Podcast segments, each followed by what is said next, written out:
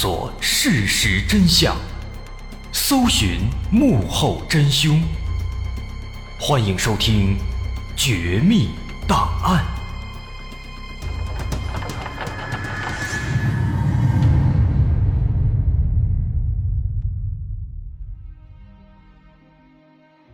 还原事实，探索真相。欢迎来到今天的《绝密档案》，我是大碗。在二零零六年的日本，一个正值壮年的儿子亲手杀死了自己耄耋之年的母亲，这听起来就是一场不孝的、让人无法理解的悲剧。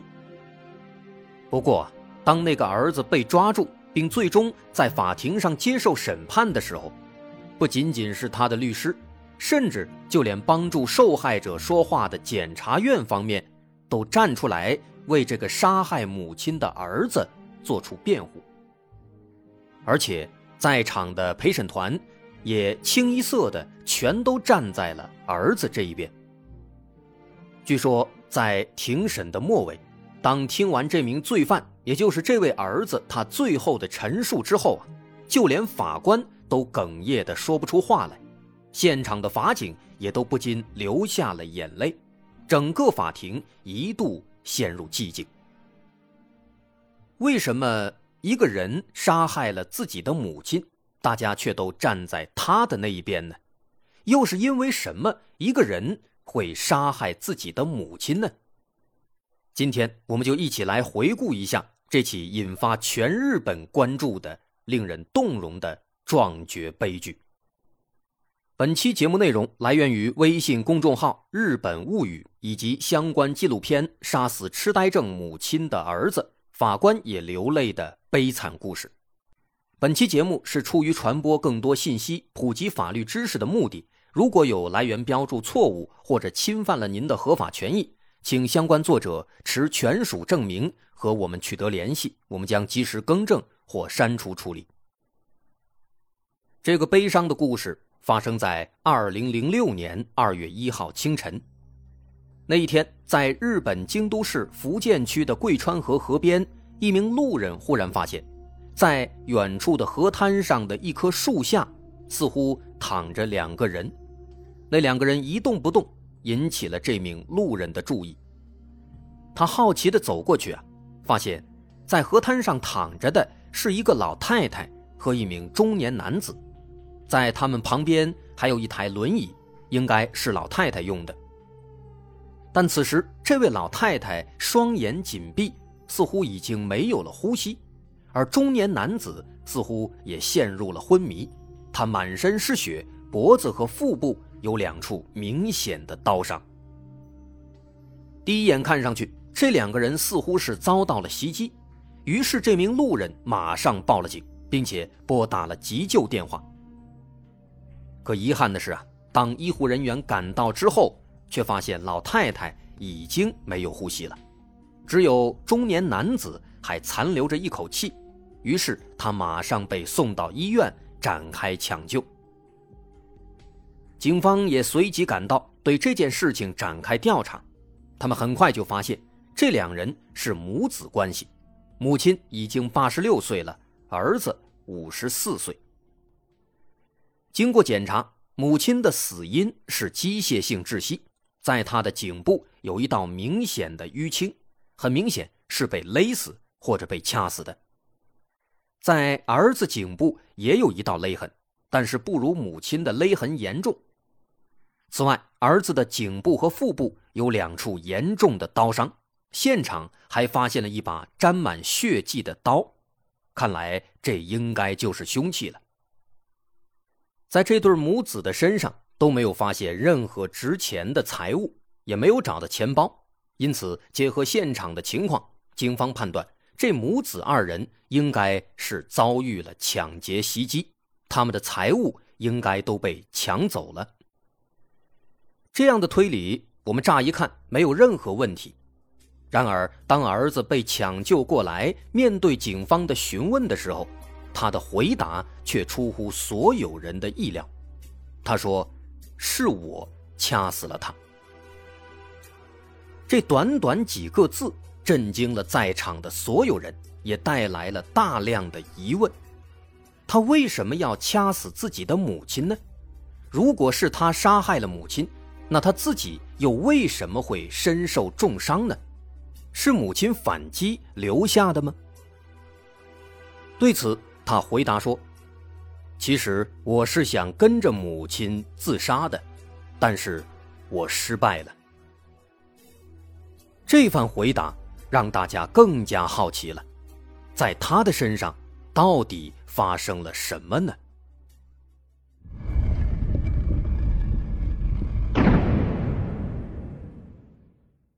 这名男子叫片桐康晴，他原本拥有一个美好又幸福的家庭。他的父亲掌握了一门独到的手艺，非常擅长一种叫做精有禅的布料绘画和染色技法。这是一种在京都地区的传统工艺，印染出来的布料华丽绚烂。在古代，精有禅几乎是高级和服的代名词。只有贵族才能穿得起用这种布料制作的和服。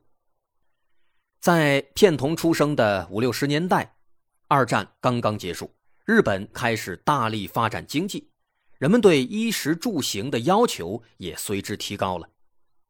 于是，在那个时期，这种经有禅技法所印染出来的高级布料就成为了抢手商品，相当畅销。在那个时期。掌握这种传统的手工艺，往往意味着一家人能够吃喝不愁。片桐的父亲就成功的把握住了风口，靠着自己的这项技术，在当时赚了不少钱，还开了一家小公司，让这个小小的三口之家一跃步入了小康阶段。有这样精湛的手艺，当然要传给自己的儿子。于是，为了继承父亲的衣钵，片桐在高中毕业之后选择留在家里，成为了父亲的学徒，给父亲打下手。在后来的时间里，他跟着父亲苦学了十五年，终于学成了。他也成了一名像父亲那样的精有禅工匠，手法也相当娴熟。他们家的公司也在父子的一起努力下越做越大。按理来说，子承父业，这又是一种传统的工艺技法，那么片桐应该能够以此为营生，生活的很好。可是事实却恰恰相反，因为后来没几年，时代就变了。到了八十年代后期，随着日本经济腾飞，人们的生活可以说也是日新月异。衣食住行中最直接的变化就体现在衣服上，更加现代的服装开始流行，人们对传统的和服的需求迅速下降了，没有人穿和服了，那么用来制作和服布料的精有禅技法也自然就没有了用武之地，这导致整个行业在短时间之内迅速的走向了衰败。片桐对流行趋势的察觉能力显然不如父亲，他没能及时察觉并且止损，等他意识到金有禅早已经不比当年时，他的家族企业已经亏损大半了。无奈之下，他只能关闭公司，另谋生路。但是他早在高中毕业之后就直接去给父亲当学徒了。现在的他一没有学历，二没有技术。金有禅是他唯一掌握的技能，在这种条件下，不难想象他很难找到不错的工作。最后实在没有办法，他只能去做体力活，去工厂里当工人，或者去给大公司当保安。这样的工作和收入给他带来了极大的落差感，但即便如此，他并没有气馁，仍然在努力的工作和生活着。可是有些时候啊，仅仅只有努力和坚强是不够的，因为随之而来的可能还会有更多的悲剧。第一重悲剧就是父亲的去世。那一年是一九九五年，片桐的父亲患了重病，经过了几个月的治疗，最终还是没有挺过去。为了救治父亲，他们几乎掏光了所有家底，而在父亲去世以后，片桐也就成为了家里唯一的劳动力了。年迈的母亲只能靠他来养。但彼时的他收入微薄，又步入中年，做体力活已经没有了优势。因此，在那之后的几年里，他过得非常辛苦，整天忙于糊口，他甚至都没有精力去娶妻生子。一直奔走在赚钱养家的路上。然而，在父亲去世之后没多久，七十五岁的母亲也渐渐的发生了一些变化。母亲开始变得有些神经质，有时会做出一些奇怪的举动。比如，他会举起扫帚，不断的敲打天花板，嘴里还一直嘟囔着说：“狐狸会出来哦，狐狸要来了。”后来，母亲的奇怪举动变得越来越多，精神上也开始出现一些问题，经常神志不清，这导致他都无法独自出门了。于是，片童把母亲带到医院去检查，这才得知母亲患上了阿尔茨海默病，也就是老年痴呆。这个消息犹如晴天霹雳，但更加糟糕的是。坏消息一旦开始，潘多拉的魔盒似乎就被打开了。自此以后，母子俩的经济状况开始变得越来越糟。因为片桐必须要时刻照看好神志不清的母亲，防止她独自出门走丢，这就导致他频繁的迟到、早退，频繁的请假，那么他的收入自然也就大打折扣了。更加不幸的是啊，在一九九八年，日本又遭遇了经济危机，片桐所在的公司受到了波及，于是，一向表现糟糕的片桐被公司裁员了。这唯一的收入来源顿时没有了。为了节省开支，他和母亲只能搬家，离开了现在的出租屋，住进了亲戚家的一套小公寓里。为了照顾他们。亲戚只按照市场价一半的价格收房租，又借给他们三十万日元以维持生计，这让片桐非常感激，也满怀歉意，因为他很怕麻烦别人。随后，他终于找到了一份新的工作，在离家很远的隔壁城市做工厂里的派遣工人。虽然条件艰苦，并且通勤时间很长，但片桐别无他法。他只想尽快的挣钱。可是，在很多时候啊，很多事情的发展总是那样的事与愿违。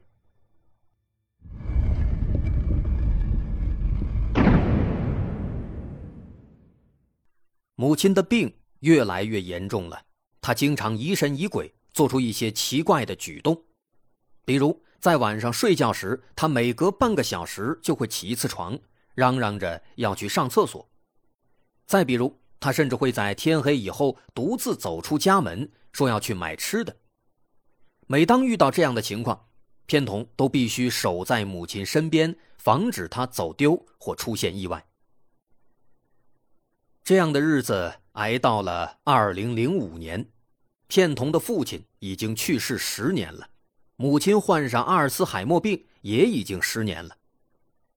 在这十年间，母亲的病情不断加剧，神志不清的时间也越来越长，而且他尤其喜欢在晚上发病，平均每周会有三到四个晚上会犯病，那片桐就必须时刻保持清醒，看好母亲，而这也直接导致他的睡眠时间严重不足。可无论多么疲惫，他还必须一大早就出门上班。晚上下班以后，又要继续操持家务，照顾母亲。这样的生活周而复始，让片桐感到了前所未有的压抑，几乎喘不过气来。直到有一天，在片桐上班时，母亲独自外出迷路了。虽然最后被警察安全送回了家，但这件事情让片桐突然意识到，母亲已经不能离开人了。再这样下去，母亲很可能会遇到危险，甚至有可能会因此死去。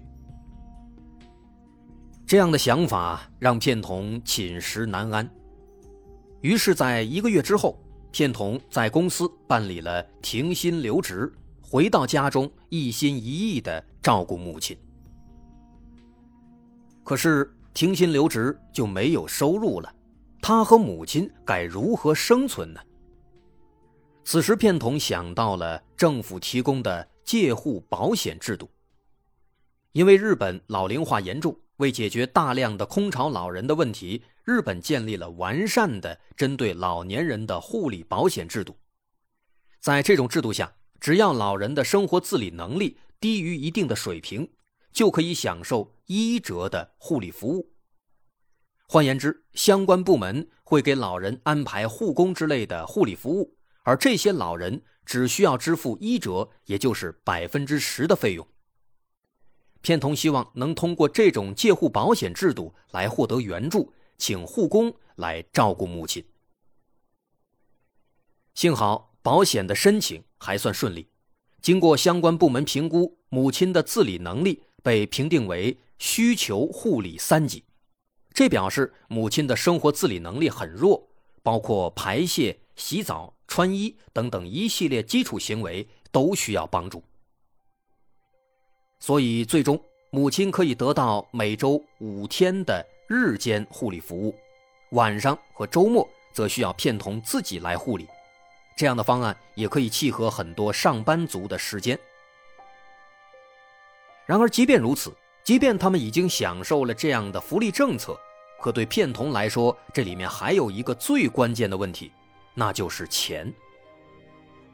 虽说他们只需要负担百分之十的费用，可是百分之十对母子来说也仍然是太高了，因为片桐已经没有了收入，他之前也仅仅是一个临时工，没有任何基础的社会保险，不去工作就只能坐吃山空。很快，片桐身上仅剩的十五万日元花完了。母亲的退休金成了母子俩仅剩的收入来源，每两个月他们可以领到五万日元，但仅仅这些钱是不足以支付那百分之十的费用的。实在没办法了，片桐来到了区政府的福利办公室，向工作人员说明了自己的情况，希望能够领到政府的援助金。一般来讲，如果他的情况符合条件，按理说是可以得到一笔政府发放的援助金的，但可惜的是啊，工作人员在了解到了他的情况之后，却表示：“你具备劳动能力，请努力工作。”可以说这是很明确的拒绝了。他的确具备劳动能力，但家里的母亲也确实不能离开人啊。片桐对工作人员的冷酷感到有些无奈，但也没办法。于是他又来到了其他的生活援助机构，但也同样遭到了拒绝。不过，对方帮他介绍了一种社会福利协会的贷款制度，可以用比较低的利率贷到一笔钱。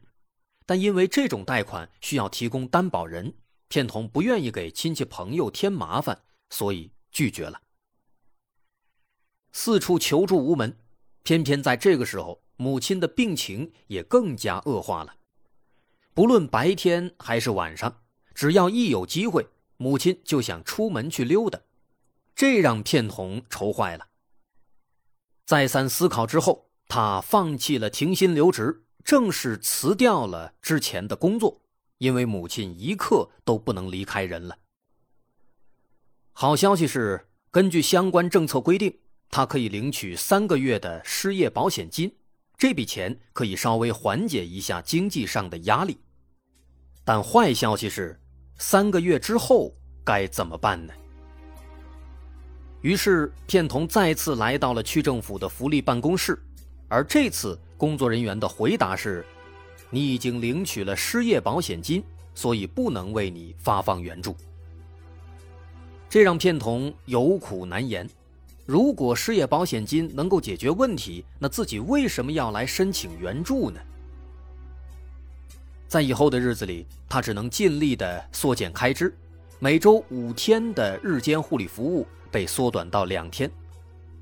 与此同时，他也一直在努力寻找一份时间上比较自由的、能随时回家来照看母亲的工作。但是几个月下来，一直没有结果。就这样，二零零五年结束了，二零零六年开始了。可这个时候，失业保险金也花光了，他一点钱都没有了。于是他只能申请停止了护理服务。那下一步又该何去何从呢？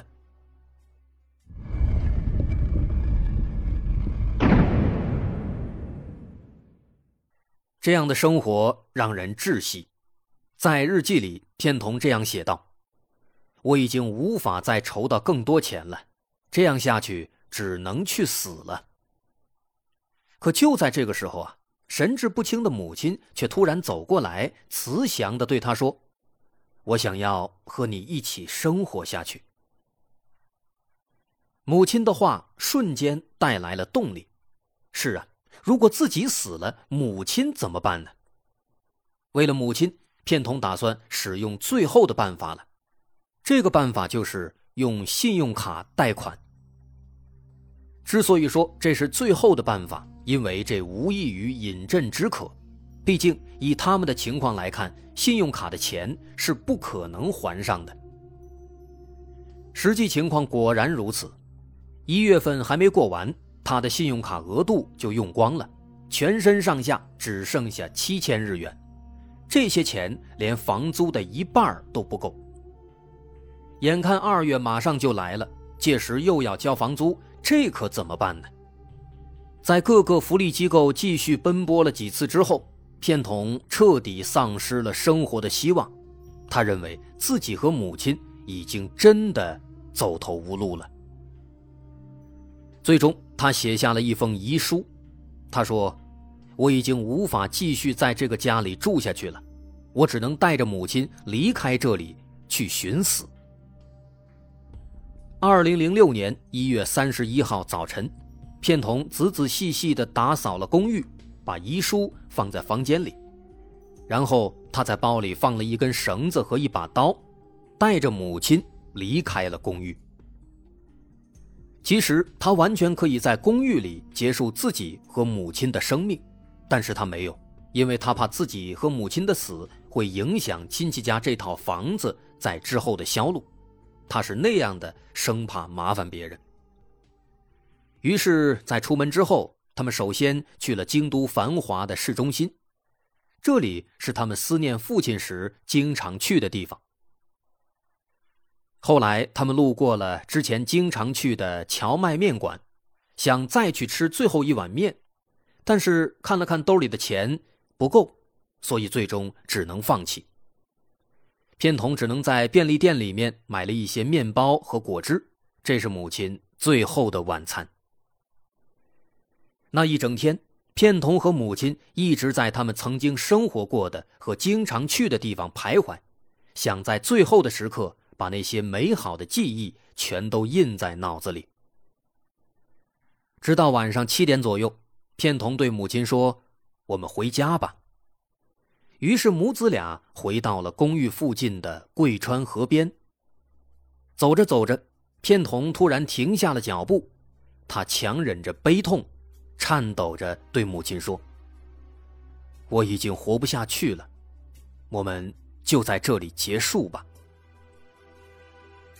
母亲也停了下来，她转过身望着自己的儿子，开口说道：“我会和你在一起的。”过来，你是我的孩子，我很欣慰。一边说着，母亲伸出手对片桐说：“我要自己来。”即使到了这一刻，即使已经有些痴呆的母亲，依然在为自己的儿子着想。她不想让自己的儿子变成杀人凶手，所以他想自己来。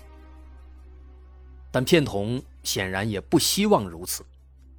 听到母亲的话，片桐泪如泉涌，他颤抖着伸出双手，缓缓地伸过去，掐住了轮椅上的母亲的脖子。他哭着说：“对不起，真的对不起。”他一边流泪一边用力，直到母亲没有了气息，片桐又拿出刀，猛地刺入了自己的腹部和脖子。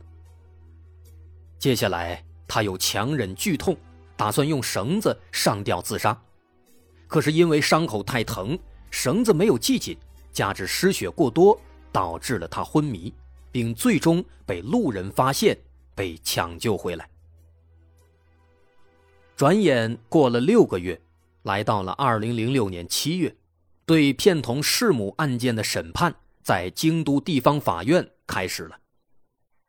在法庭上，片桐并没有为自己过多辩解，但让人意外的是，本来应该为受害者打抱不平的检察院方面，竟然帮着作为被告的片桐说话。他们向法官表示，听闻被告人的犯案经过和作案动机，不得不令人同情。法官也向片桐提问，让他谈一谈对其他的类似案件的看法。片桐回答说：“如果想要尽可能不给他人添麻烦的努力生活下去，那么必须舍弃一些自己所拥有的东西。如果自己也已经走到了极限。”那么，除了舍弃生命之外，就别无他法了。虽然我亲手夺去了妈妈的生命，但如果还有来世，我还想做妈妈的孩子。那场庭审是漫长的，但最终的判决结果是明朗的。片桐康晴以故意杀人罪被判处两年六个月有期徒刑，缓期三年执行。要知道，这个判决其实是相当相当轻的，因为根据日本刑法，故意杀人是五年起步，而他的刑期直接打了五折，还要低。对此，法官解释说：“我们相信，被害者对被告人是怀着感谢的心情，而绝非怨恨。可以推测出，被害者也并不希望被告人被施以严惩。”而是希望他今后能幸福的、坚强的生活下去。除此之外呢，法官还对当前日本的老年人护理现状也提出了意见。他表示，本次接受审判的绝不仅仅是被告一个人，同时还应当追究日本护理制度和生活援助制度的责任。随后，法官又转过头对片桐说。就算是为了你的母亲，也请你要努力的、幸福的生活下去。至此，由于被判了缓刑，片桐康晴也算是恢复了自由之身，得以重新开始正常的、努力的、阳光的生活。但我们要说的是啊，大多数伤感的故事都不会有一个完美的结局，片桐康晴也是一样的。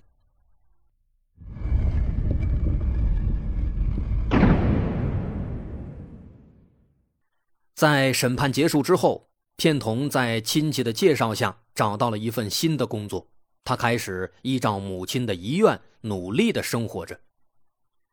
可是，短短七年之后，当他已经慢慢的适应了新的生活，时代的浪潮却再次把他拍在了沙滩上。二零一三年，因为行业不景气，片桐再次被公司裁员。已经六十一岁的他。不得不再次踏上了求职之路，但凭借他这个条件，找一份新的工作谈何容易啊！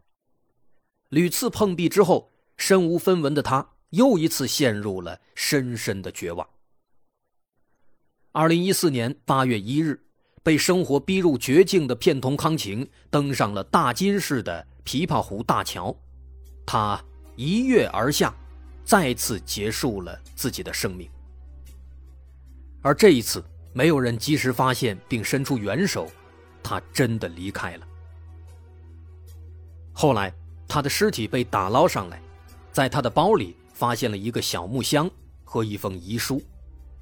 小木箱里装的是他的脐带，而那封遗书上写着：“我希望跟妈妈的脐带一起烧掉。最后，亲戚们按照他的遗愿，将他的遗体和脐带一起火化了，但亲戚没有为他建造坟墓和佛坛，也没有处理他的骨灰。据说后来连他母亲的遗物和佛坛也都被遗弃了。于是，到那个时候，这对母子在这个世界上仅有的痕迹，也彻底消失了。这是一个悲伤的。灰色的故事，令人扼腕的同时，它也充分反映了日本社会的严重老龄化所带来的一系列问题。老年人口的激增与护理资源的匮乏形成了鲜明对比，并由此引发了诸多不可忽视的惨剧。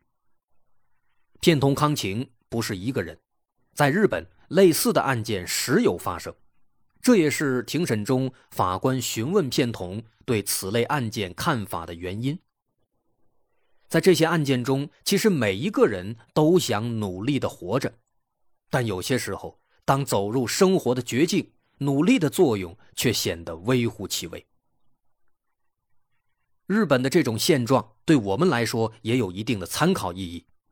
预计到二零三五年，我国六十岁以上的老年人口将超过三成。进入重度老龄化阶段，尤其我们还恰好是计划生育的一代。可以预见，届时我们将面临的压力会更大。到那个时候，我们能否比日本做得更好？能否吸取他们的教训，避免类似惨案的发生？这都是需要提前去思考和准备的问题。我是大碗，今天咱们就说到这儿。如果您喜欢，欢迎关注我的微信公众号，在微信搜索“大碗说故事”，点击关注即可。感谢大家收听，我是大碗，咱们下回再见。